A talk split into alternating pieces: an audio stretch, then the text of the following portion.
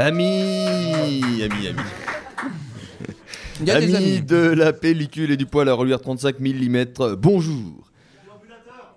La 31e édition du Festival du court-métrage de Clermont-Ferrand touche à sa fin et nul doute que ce soir la clôture sera électrique. À l'instar des soirées autour du cours qui ont vu défiler un festival de DJ et quelques guitares électriques.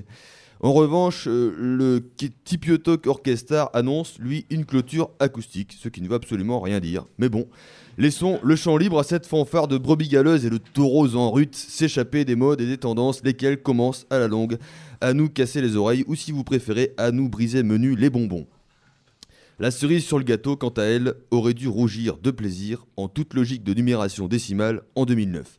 Oui, s'il y avait une année à marquer pour le court-métrage à Clermont-Ferrand, c'est bien celle-ci et non l'année dernière où tout le monde s'est confondu entre 30e édition et 30e anniversaire, des spectateurs aux élus en passant par sauf qui peut.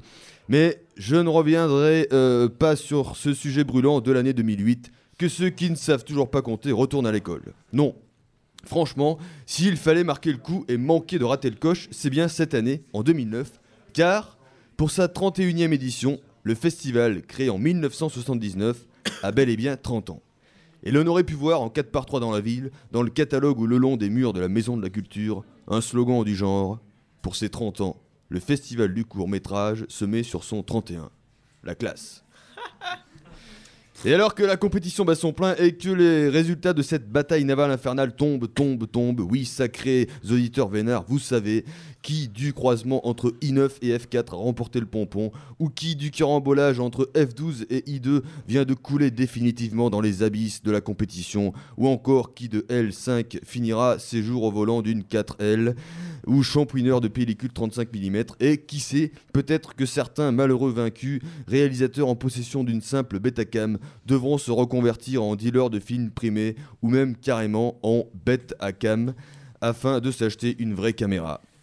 Et alors que on apprend à l'instant que lors de la remise des prix, une exceptionnelle remise sur les prix est en cours.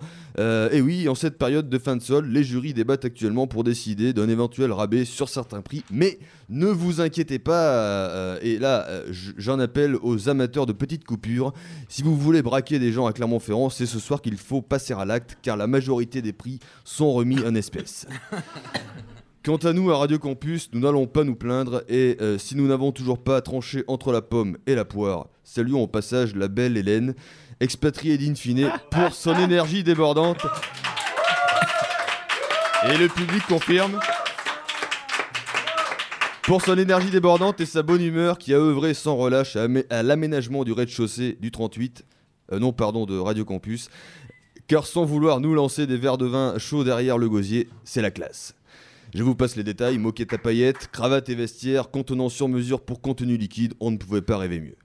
Alors, n'en déplaise à, certains, et je pèse mes mots, n'en déplaise à certains jeunes pubères de Radio Campus, peut-être à l'année prochaine. Je sais, c'est un peu court, mais court n'est-il pas le maître mot de ce festival? Merci, professeur Schmurtz, durant tout ce festival qui nous a régalé avec ses petites chroniques.